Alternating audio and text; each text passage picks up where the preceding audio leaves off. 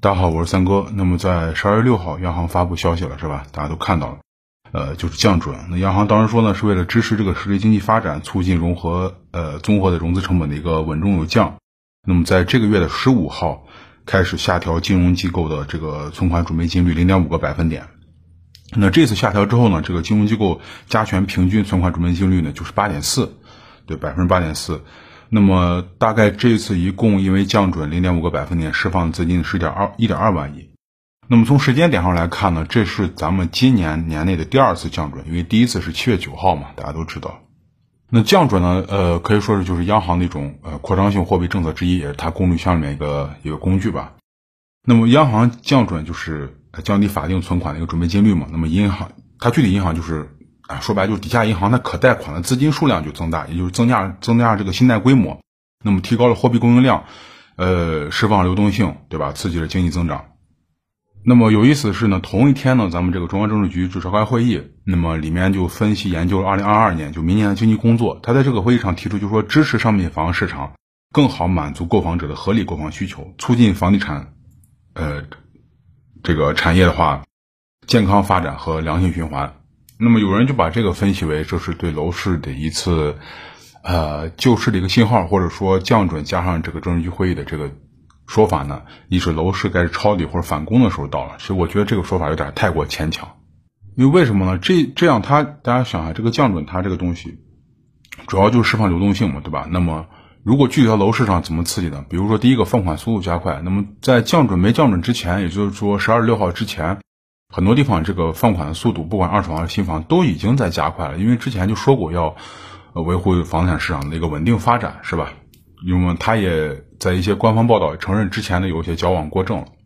那么其次呢，就是说房企的融资环境有望进行一些边际改善，就是不要让暴雷这些事情再出了这么多，是吧？包括暴雷啊、烂尾啊。那么恒大这两天这个事情已经越闹越大了。那么广东的这个工作组已经进驻了恒大。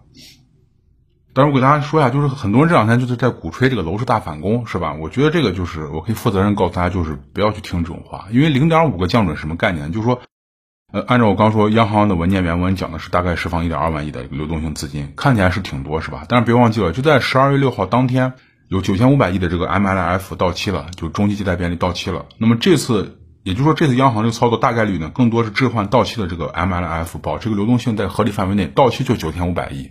你只有一共才释放一千两百呃一万两千亿，对吧？就是说谈不上什么开闸放水啊，只能说是在保持流动性的基础上呢，在之前增加那么三千多亿。那就说楼市呃股市怎么样，我关注的少，不敢乱说，是吧？但是楼市的反弹呢，靠这个去绝地大反弹不存在的啊。所以说，如果你的朋友圈有人在发什么降准利好楼市、什么抄底的时候到了这的文章，我听我的你就趁早屏蔽掉啊。因为你单凭一个降准你就说楼市反弹的话，我觉得这个你不是傻就是坏。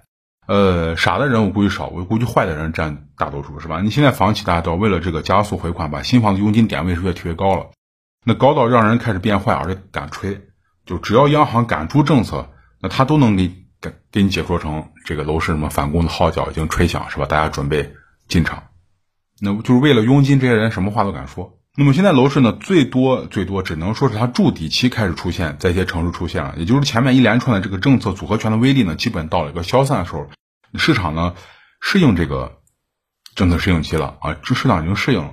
那么我看了一下这个就是贝壳的最新数据是吧？它调研的五十个样本城市里面呢，二手房成交数量陆续就出现了一个止降的趋势，比如说。呃，楼市热门区域的长三角和大湾区里面的一些热点城市，比如深圳啊、惠州啊、广州啊、中山啊、佛山啊，它的交易量都回回升到了这个百分之十五，而像杭州、合肥、苏州交易量也有百分之十到三十的一个回升。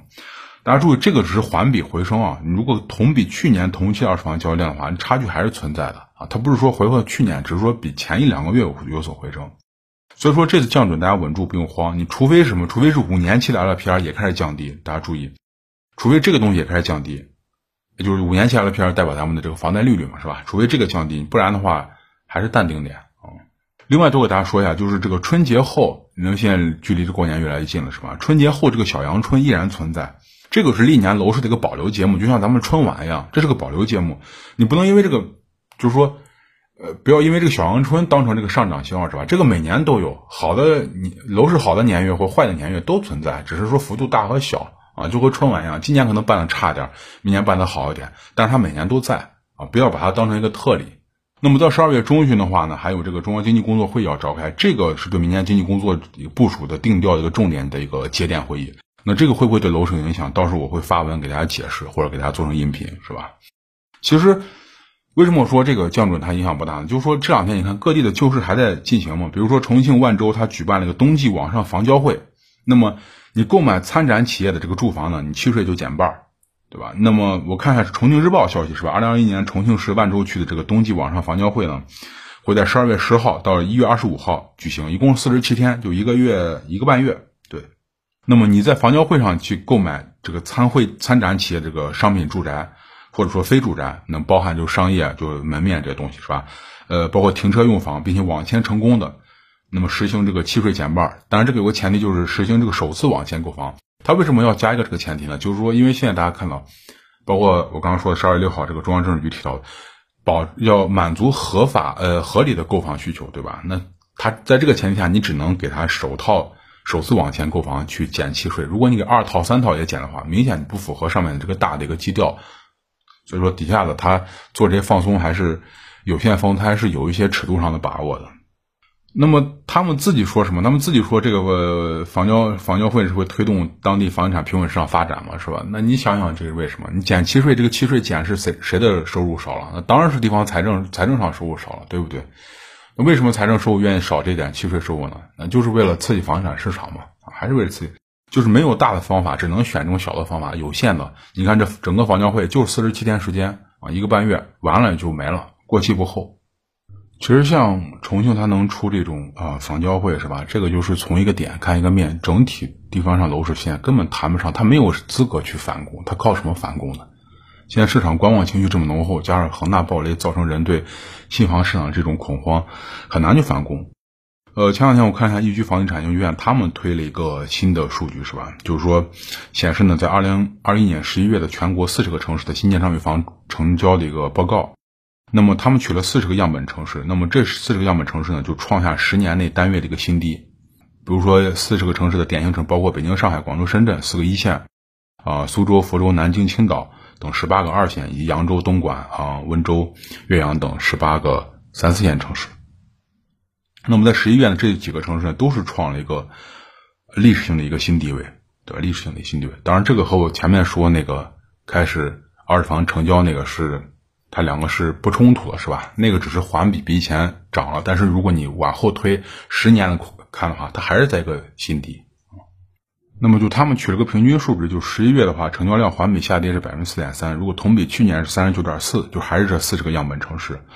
那么现在就临近年底，大家都说年底开发商他需要用钱或者回款的地方还有非常非常多，就是他资金面紧张的情绪是不可能靠这一阵降准马上就缓解的，因为我之前跟大家说过，降准这个东西肯定不是雨露均沾的。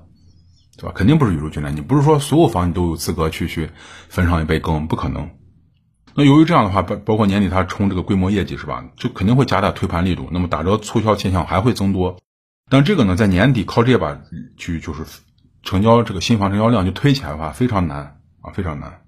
所以我之前给大家说，我说年底的话，新房的促销和和这种就变相花式促销吧，或者说地方上有一些优惠的话，它还会出现啊。年底大家可以关注一下，尤其是新房市场、二手房市场。给你直接的让利很难，因为二手房市场如果关地方政府去给你让利，那只能在税收上让利，对吧？因为二手房市场主要就是个税收。那么除此之外呢，就是说现在这个城市分化呃开始变大，对吧？比如说还是这个报告，我看一月到十一月这四十个城市的样本城市的新建商品住宅成交面积的话，排名前十的城市是什么呢？排名前十城市是厦门、珠海、杭州、北京、福州、深圳、南京、武汉、上海、成都。那排名后五位城市什么啊？后几位洛阳呀、啊南宁呀、韶关呀这些等等是吧？都是比较淮安啊这些城市，这个就成交量下跌特别厉害。而且呢，就之前冲的太猛的城市，现在回复也比较厉害。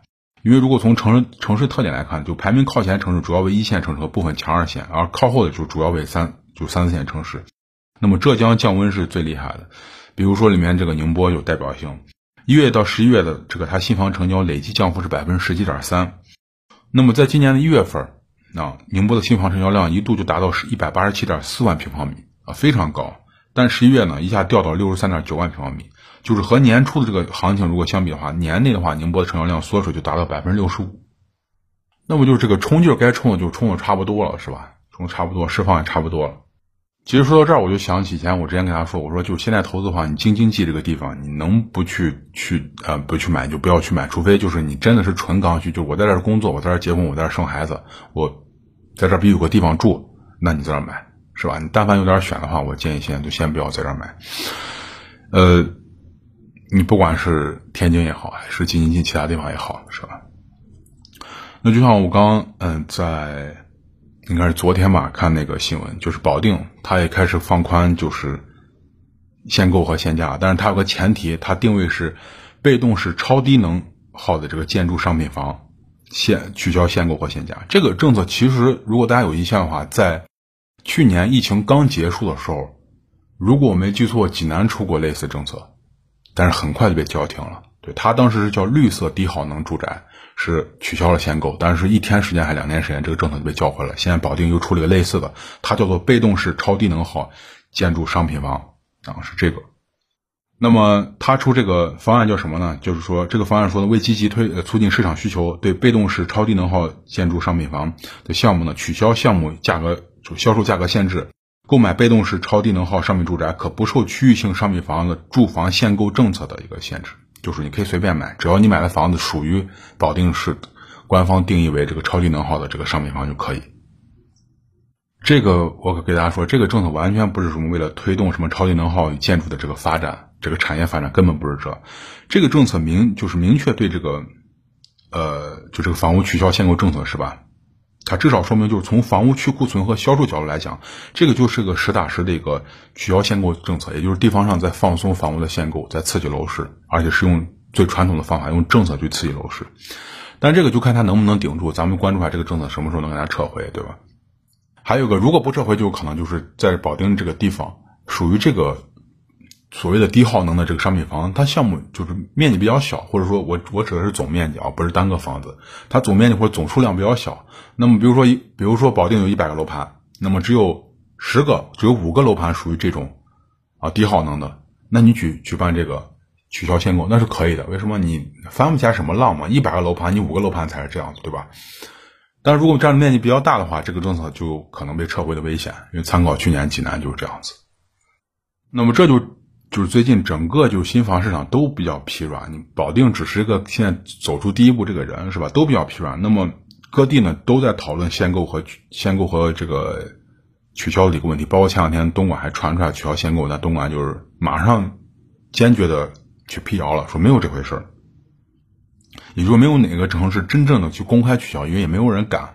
那么保定这回，保定这回就借助着这个落实这个双碳战略，嗯，咱们现在国家不是讲这个双碳战略吗？借着这个机会进行了一个松绑，对吧？就是明面上我可以说得过去吗？我这个是有出发点的，我是为了落实和迎合国家的一个政策，高层的政策是吧？双碳战略政策，那么去推动这个，呃，低耗能的建筑商品房的一个出售，一个这个产业的发展。但实际上呢，那你去年怎么不推出呢？难道你去年没有吗？前年没有吗？对不对？这个就是地方上他实在没办法，就是为了让这个新房赶快卖出去，多给这个新房购买开点口子，让人进来。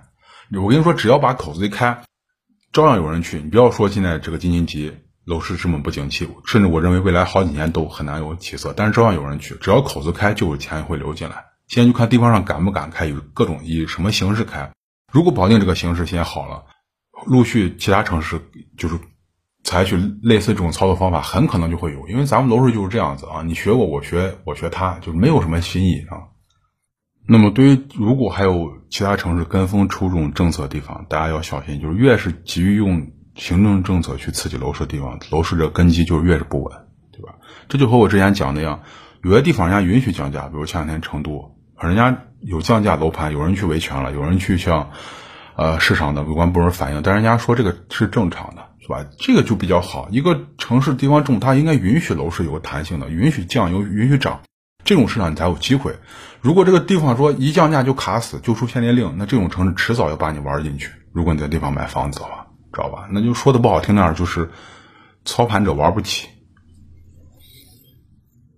啊，那在我就是把这个节目快录完的时候呢，我看了一下那个《经济日报》啊，非常切合实际，或者说非常呃适宜的推出篇发一篇文章，叫做严禁这个违规降准的违规资金流入楼市，那就是已经最近有这个动向，包括前两天我大家说经营贷出现了是吧？已经有这个动向，那这个钱资金就是这，它永远只需那种最安全、回报率最高的地方啊，对吧？你要你想让它推到那危险的地方，它是不会去的啊，不会去的。那么这两天民营房企的，我看一下融资，呃。就是那些大头民营房企啊，巨头的或者那种体量比较大，的确是比前一阵能好那么一点点。但是跟国企房企比的话，还差很多，还差很多。所以说，大部分吃不上这波降准水的房企呢，年底该促销还是得促销。呃，那好，今天的话呢，就先跟大家聊到这儿。那么还有更多关于楼市和经济的文章，我都发在我的微信公众号上，大家可以去看一下。在微信里面搜索“听三哥说”，就会关注我的公众号了。呃，那今天的话呢，咱们就先聊到这儿，谢谢大家。